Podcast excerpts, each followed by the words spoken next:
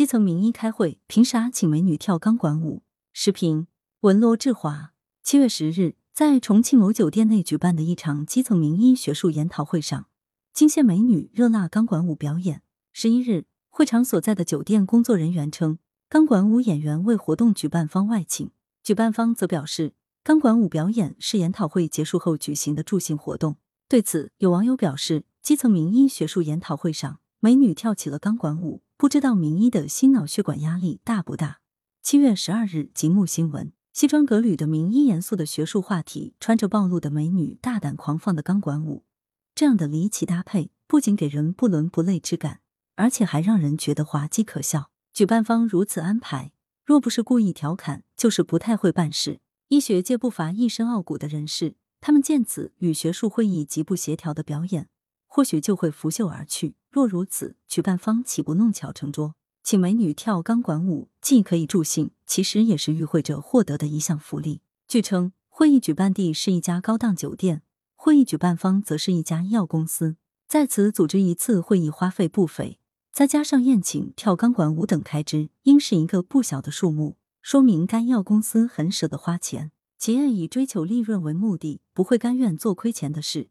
这样的投入会期待什么回报，是一个很值得追问的问题。姑且不论这次会议的背后是否存在利益输送等行为，仅就已知的信息来看，会议当中的这些安排也明显不符合相关规定。比如，去年十一月，国家卫生健康委发布关于印发医疗机构工作人员廉洁从业九项准则的通知，其中第九项规定。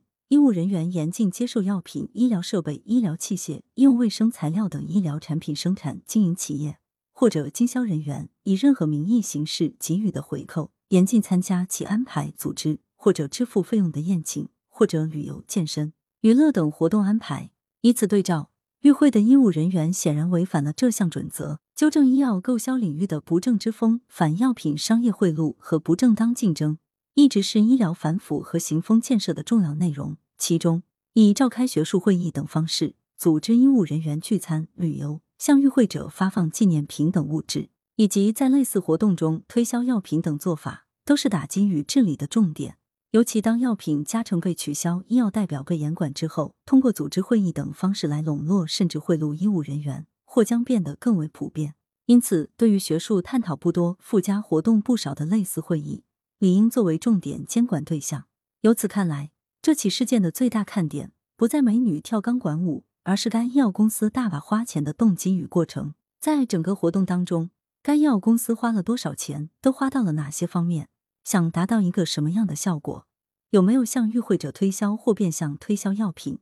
以及与会者除了接受宴请和观看钢管舞等演出之外，是否还获得了其他好处等？这些疑问都有待查清。如此方能体现对医疗腐败与行业不正之风的零容忍，让变通的利益输送也难以为继。羊城晚报时评投稿邮箱：wbspycwb 点 com。来源：羊城晚报羊城派。图片：网络视频截图。责编：张琪、孙子清。校对：彭继业。